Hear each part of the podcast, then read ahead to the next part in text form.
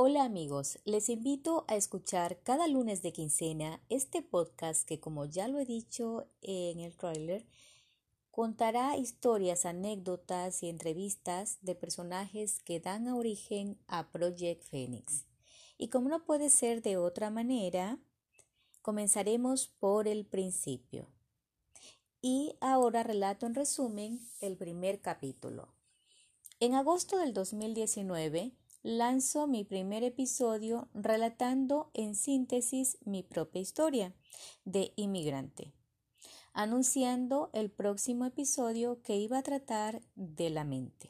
Sin sacarlo al aire, lo suspendo y me concentro en estudiar temas de crecimiento, desarrollo personal, metafísica y algo de meditación.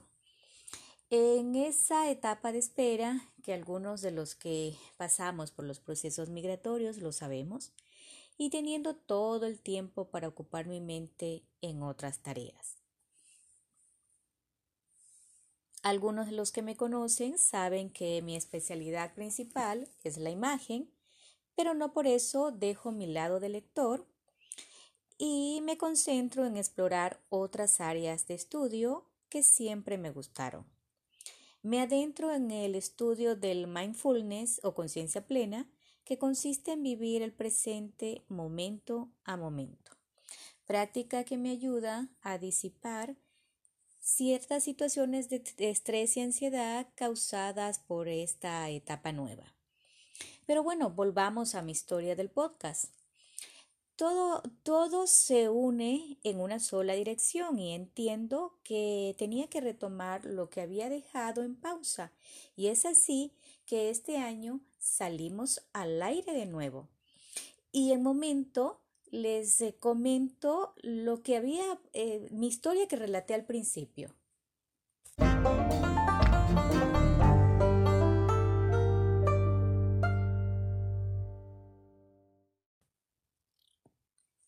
Han pasado más de dos años que vivo en Estados Unidos. Entre cambios y adaptación, me adentré en la agitada vida de este país.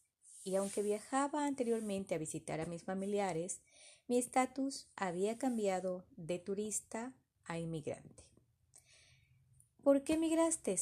Cada uno tiene su propia historia. ¿Qué más da?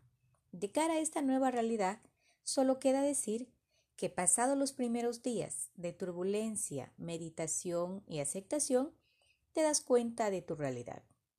Puedo decir que no todo es bueno, ni todo es malo. Estás en otro lugar que no es el tuyo y tampoco tu idioma. Dando gracias, tenía familia cerca, pero pronto sabes que tienes que escribir tu propia historia. Lo cierto es que me di cuenta que entré en la lista del I don't know speak English, con cierta edad a cuestas que no favorece y con las neuronas recalentadas tratando de aprender un nuevo idioma. Pero no todo está perdido. Trabajar tantos años en mi país, emprender y generar empleo me servirán, pero más adelante, cuando ese circuito que se ha producido en mi cerebro se ha restaurado, modificado y cambiado el chip. Y así comienza mi historia de migrante. Y entre mi animal mitológico favorito, como es el ave fénix, que a veces transmuta en algo más real como es un gato, puedo decir que siempre caigo de pie. Mis estimados amigos, estaremos contando más historias y anécdotas de nosotros los que estamos por el mundo. Nos vemos y un abrazo. Bye bye.